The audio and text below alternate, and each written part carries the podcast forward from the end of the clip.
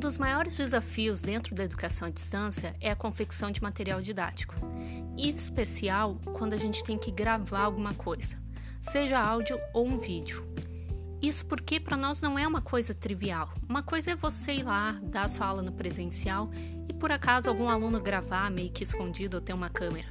Outra coisa é você não ter os alunos, não ter a sua plateia para que você possa se comunicar ficar olhando para a lente da câmera ou ficar vendo o seu microfone e ter que falar ali, colocar a sua emoção e pensar assim, poxa, será que estão me entendendo? Realmente é um... Então assim, ó, não se cobre em fazer o perfeito, fazer o vídeo mais legal ou o vídeo mais que você vai colocar todo o seu carisma, toda a sua forma de conversar e, e cativar os alunos.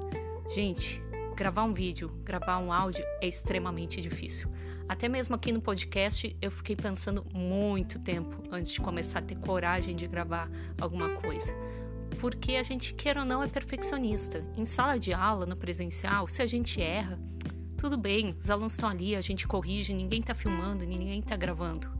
Mas quando a gente tem que aqui colocar a cara à tapa ou colocar a voz ao tapa, realmente isso nos intimida bastante. Então relaxa. Pensa assim: primeiro vai ser difícil, com certeza. O segundo vai, aham. Mas lá pelo trigésimo vídeo ou áudio que você estiver gravando, a coisa já vai ficar mais simples.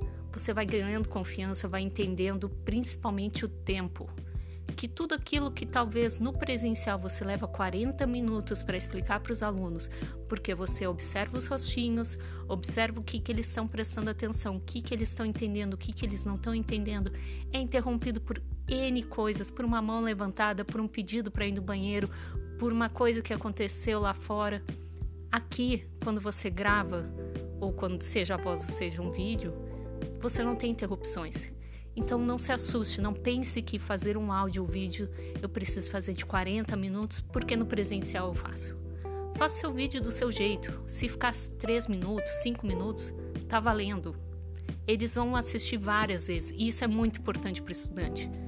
Pensa assim, qual é o mínimo que da mensagem que eu preciso passar para o meu estudante? E é isso.